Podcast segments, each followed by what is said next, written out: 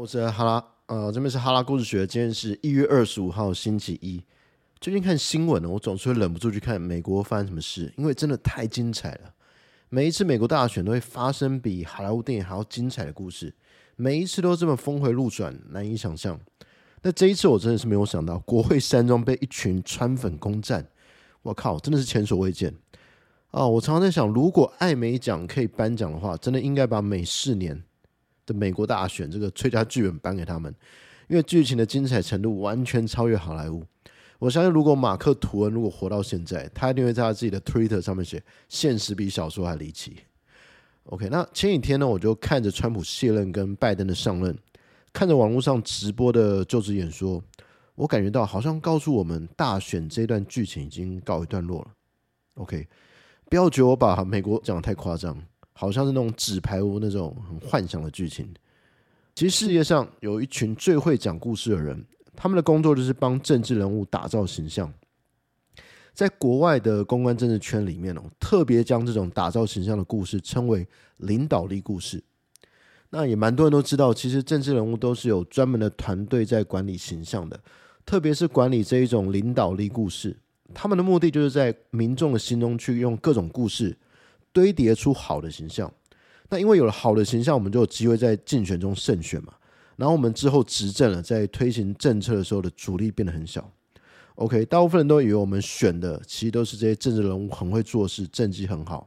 其实我觉得真实的情况是我们投给他是你对他做很多事情的这个形象，这个印象。你投的呢，也不是他们真正的人品，而是他们用故事打造出来的形象。你如果不信，你可以去回想为什么川普这么受欢迎。网络上很多关于这个人他充满争议的这个角色的纪录片，呃，里面都有一些共通的事实。川普肯定很会说故事，诶，他特别爱去扯这些阴谋论啊，而且他讲话很有煽动力。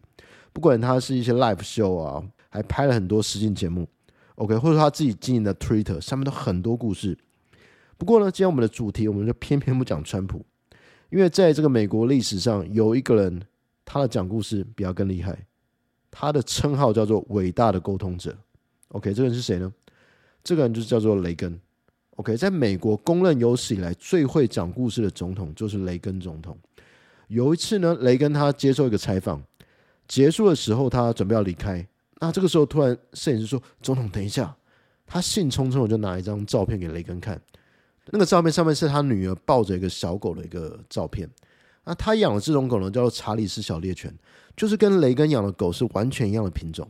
那雷根看到这个照片就很高兴，就他就开始想要跟这个摄影师聊天，但还没有开始讲，幕僚就说：“总统，我们后面有个行程很重要，就把雷根拉走了。”那当然你可以想象，这个摄影师有点失望，但他也只能默默整理器材准备回去。那十五分钟之后呢，雷根突然回来了，而且就一个人。他就在那边大喊：“诶，刚刚跟我养同一种狗那个人在哪里？”那这个摄影师吓了一跳。雷根看到他之后，就拿出一张照片，是雷根跟他自己小狗的合照，在那个照片上面有签名，就送给这个人。OK，我不知道你认不认识雷根，但光是听完这个故事，我不知道你对他的印象怎么样。OK，至少是一个亲切的好人吧。很多美国人都说。雷根的说故事技巧太自然了，就好像天生就会讲故事。你如果知道雷根的出生背景，我觉得你一定会想说：“哦，难怪他那么会讲故事。”因为他在还没有从政以前呢，他是演员，好，不是那么有名啊。但他这么会讲故事，跟他当演员没有关系。他实际上变成一个说故事高手，是因为反而是因为他的演艺生涯走下坡。因为他那个时候走下坡之后呢，他到美国的一间很有名的大公司——奇异集团。就做电子的，就做电器的那个集团，做他们公司的发言人。所以呢，他每一天都要代表公司跟不同的听众去讲话。那在当发言人的时候，他就发现到一件事：哦，有一些故事对现场的听众有用，但有一些好像没有用。所以后来他就把说故事就练习到，让每一次的演讲看起来都是帮这一次的听众量身打造的。那后来他进入政治生涯之后，他在打选战的时候呢，呃，那时候团队会帮他们写这种万用的一些演讲稿嘛。OK，那因为你也知道，选战的时候很多记者会去追踪某一个政治人物去跟踪报道。那这些记者呢，他们那个时候就发现很奇怪的现象，他说雷根跟其他政治人物不一样，哎，因为他每一次听同样的这一些演讲，这些竞选演讲，每一次听都觉得好像是新的一样，他们觉得很奇怪。因为雷根呢，他就是有办法，就算他一天可以面对好几场不同的听众，他都可以让演讲讲起来像新的一样。那因为他说过，对这些听众而言，他们这一生或许就有这个机会去亲身体验一个类似美国总统这样人的现场讲话。所以雷根呢会做到确保这一次演讲听起来好像都针对每一个人，他们自己设计的。所以雷根的讲故事功力，我们可以讲，他已经做到克制化的这种程度了。OK，当然每个总统都会有一种宿命了，就是他们当上之后，在他们的任期里面，都会至少遇到一次大麻烦。遇到大麻烦的时候，这时候形象就有可能被打击。比如说克林顿总统，他跟女实习生 Lewinsky 发生性丑闻。或是我们自己台湾也是啊，陈水扁总统在当年发生了海角七亿这个事件，这个事件基本上大家对总统的这个形象是完全变得不信任了。他们在这个时候就必须想办法，用很多方式扭转形象。那雷根厉害的地方就是他可以靠说故事来处理这些危机。雷根他是一个非常戏剧性的人，他在就任不到三个月，但是在六十九天的时候呢，在华盛顿希尔顿酒店跟一些劳工代表开会。那那个时候呢，他不知道他身边就有一个准备要暗杀他的人。OK，那个人是一个有点精神病的人。他其实原来没有要刺杀雷根的。他最早期他是迷恋当年的一个女明星，叫朱迪福斯特 （Judy Foster）。因为那个时候 Judy Foster 很年轻，起来都演了很多电影。她是个童星出身。那她在有一部片叫做《计程车司机》里面，因为演技太好，那时候好像十四岁，长得非常漂亮。就被提名了，OK，所以那个时候辛克雷就疯狂爱上 Judy Foster，他就一直在全美各地，就像那种追星族一样追着他。那甚至后来 Judy Foster 进到耶鲁大学念书的时候，他还特地去耶鲁大学报了一个写作的培训班，就想要接近他。然后从那个时候就开始写一些情书给他。那 Judy Foster 当然是不甘其劳，你觉得好像有一个一个妄想症，一个 stalker 在跟着你，所以就没有理他。那这时候 Hinkley 他就是这个杀手 Hinkley，他就觉得，哦，我没有被 Judy Foster 注意到，他都不理我，所以我要想一个方法让他来注意我。他都把他的注意力转向到雷根了，因为那个雷雷根刚选上大选，所以他就在想一件事：如果我刺杀雷根，会不会 Judy Foster 就注意我了？这是一个非常疯狂的一个想法。结果呢，他就开始在。不断的研究什么时候可以去刺杀雷根。我必须讲，这个人的行为还某方面真的很像那个计程车司机的男主角一样。OK，他也是想要去刺杀呃某一个重要的政治人物来证明他自己的存在。OK，那正好那一天呢，雷根在希尔顿酒店发生了一个巧合了。其实希尔顿饭店里面是有一个特定的总统通道的，就是总统他有一个专属通道。其实，在一九六三年。甘乃迪总统就是在众目睽睽之下被射杀，所以美国对于总统安全在那个时候是非常重视的。只是那一天不知道为什么那么巧，大家都变得非常的松懈。那一天呢，连保安人员都没有穿防弹衣，而且那一天，Hinckley 这个疯狂杀手，他在刺杀前其实没有任何异常举动的，只是发生一件事让他萌生杀意，就是当雷根他通过总统通道离开希尔顿饭店的时候呢。呃，就往他的总统坐车前进嘛。那个时候正好有一个保安疏忽了，他让雷根直接经过人群去坐车，正好 Hinkley 就在他身边。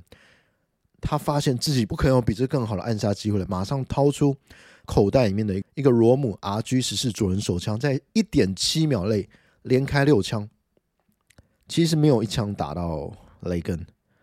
但为什么雷根会被他打中呢？因为第六枪呢，他是击中。这个总统坐车的防弹装甲反弹，打到他腋下，击中肺部，那个位置距离心脏只有二点五公分，非常的惊险。那时候雷根已经七十岁了，你想想看，受这个枪伤，也是在众目睽睽之下，所以那个时候呢，就紧急送急诊。你可以想到这个情况，那个整个白宫团队会多么的紧张。一个总统刚上任不到三个月就被刺杀，然后第二个。这是代表他们的保安出问题了，然后总统生死未卜。这个时候，整个执政团队的压力非常大。那雷根呢？他被送到急诊室的时候，他都看着这一些急诊室医生，大家都非常紧张，因为是要帮总统开刀嘛。他就讲了一句话，他说：“希望你们都是共和党员。”那在场的医生听到这个，本来很紧张，就全部都笑了。他们也会说：“哦，放心，总统，我们今天都是共和党员。”雷根就是这么会在各种场合去讲，想要扭转气氛。那当然，这个手术非常顺利。手术完之后呢，他老婆南希来探问他。你可以想象，你的老公如果被刺杀，刚从鬼门关走回来，你可以想他那个心情多么的忐忑不安，上上下下。雷根见到南希第一句话，他就跟他讲：“亲爱的，抱歉，我忘记躲子弹。”所以他老婆听到之后就大笑了，瞬间在场所有人也都笑了。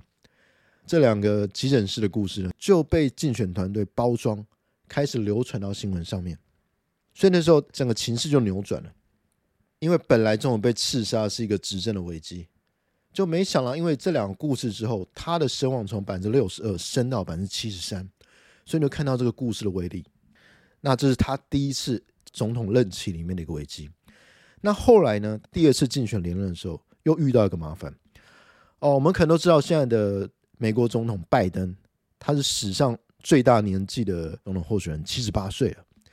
但在一九八四年那时候，雷根竞选的时候呢，他其实是当年最老的候选人，他那个时候已经七十三岁了，所以他在电视辩论的时候看也是真的，就是感觉很像一个老爷爷了，老态龙钟。所以在第一场辩论之后，那个就是在某一个报纸的头条出现这样标题，就是就是一个叫“选举新问题”，美国最年长的总统是否开始显露老态？这一个新闻正好被他的对手民主党的候选人孟戴尔抓到了，他们都开始攻击一个人年纪。这个时候，选民当然也开始产生怀疑了。很多人就在想，要不要，尤其是中间选民，是不是要投给孟戴尔呢？就到第二次这种辩论的时候，有一个记者就直接问雷根这个问题，就问他说：“你会觉得年龄是这一次选战最大的问题吗？如果你是雷根？”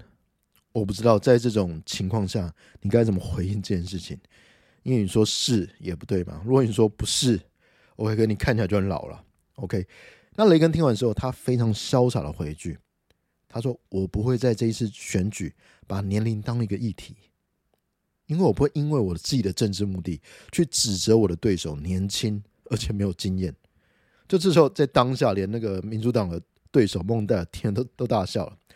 就这个故事呢，就逆转了雷根很老的形象，翻转成他很有经验的这个形象。